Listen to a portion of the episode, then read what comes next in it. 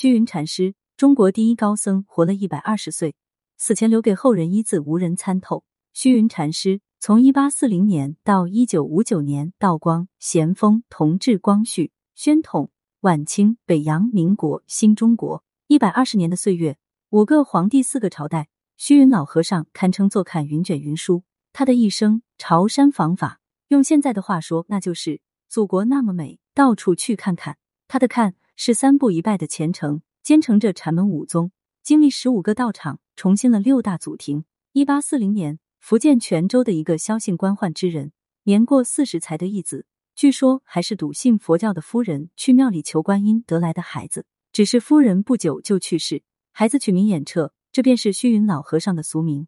虽然从小就在私塾学习，但是在功名和佛法之间，出家比功名来得更早一些。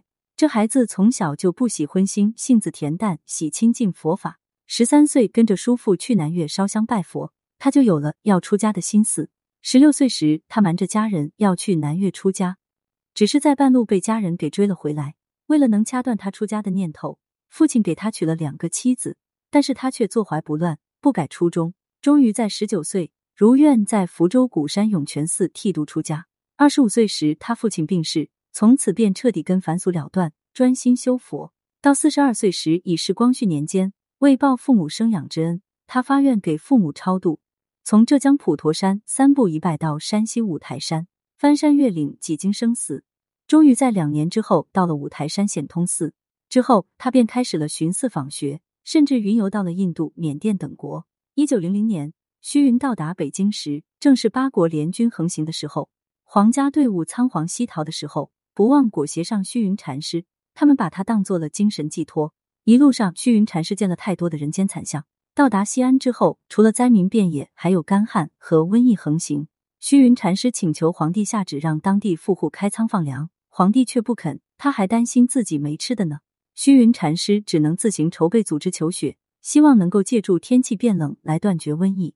当时是九月季，虽说天气转凉，但是断不可能下雪。大清的那些老爷们坐等看他的笑话。虚云禅师的号召，各地僧人纷纷响应。就连在终南山隐居的大德大贤都赶来助他一臂之力。只是求雪进行了六天，天气一点变化都没有。就在百姓哀叹、皇室贵族们嘲笑的时候，西安的上空突然飘起了雪。那是第七天，别说百姓了，就连慈禧都惊呼是菩萨显灵。虚云禅师在高台之上连坐好几天，大雪也接连下了好几天，不仅缓解了瘟疫灾难，也解了大旱的天灾。慈禧亲自让人把他抬到虚云禅师面前跪拜。现在虚云禅师就是活菩萨。求学之后，朝廷可算抓住虚云禅师这个精神支柱不放了，封他为护国法师。可是他悄悄引入终南山，为了不被外界干扰，改名号为虚云。这只是虚云禅师百年人生中的一个点。军阀混战、抗日战争，虚云禅师四处奔走，向当地申请减轻赋税、开仓放粮、赈济灾民。尤其是抗日战争期间。他之前历时数年出面组织修复重建的大大小小的寺院，为无数难民提供了容身之所。光云七寺就容纳了四万多人。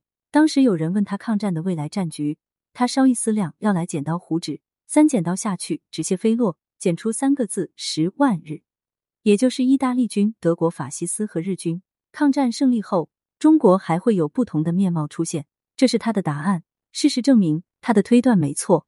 新中国成立后，已经百岁的虚云禅师依然四处奔走，宣扬佛法，修缮寺院，开堂讲经。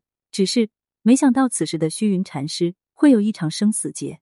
一九五一年，湖南一个不良分子在云门寺被逮捕，于是连带着云门寺一众僧人有了瓜田李下的嫌疑，甚至有人传云门寺藏着电台等等。地方公安一百多人把云门寺围住，但是什么都没有搜出来。于是僧人开始遭受毒打逼供。就连一百一十二岁的虚云禅师都没能幸免。他们觉得老和尚一定藏着黄金军械，不交就拿铁棍打。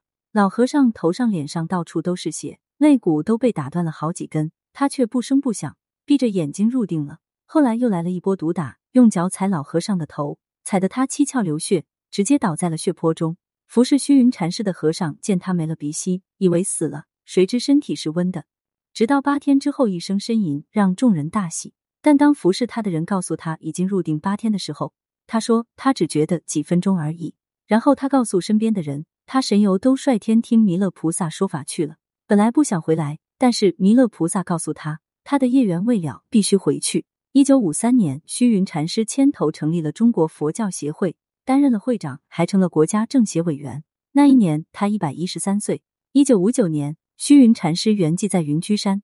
圆寂前，他留给世人的最后一句话是一个字：戒。戒什么？太深奥，无人能参透。或者说，要戒的太多了。虚云禅师一生持戒，他成了佛。圆寂后，肉身化为五色舍利子数百颗。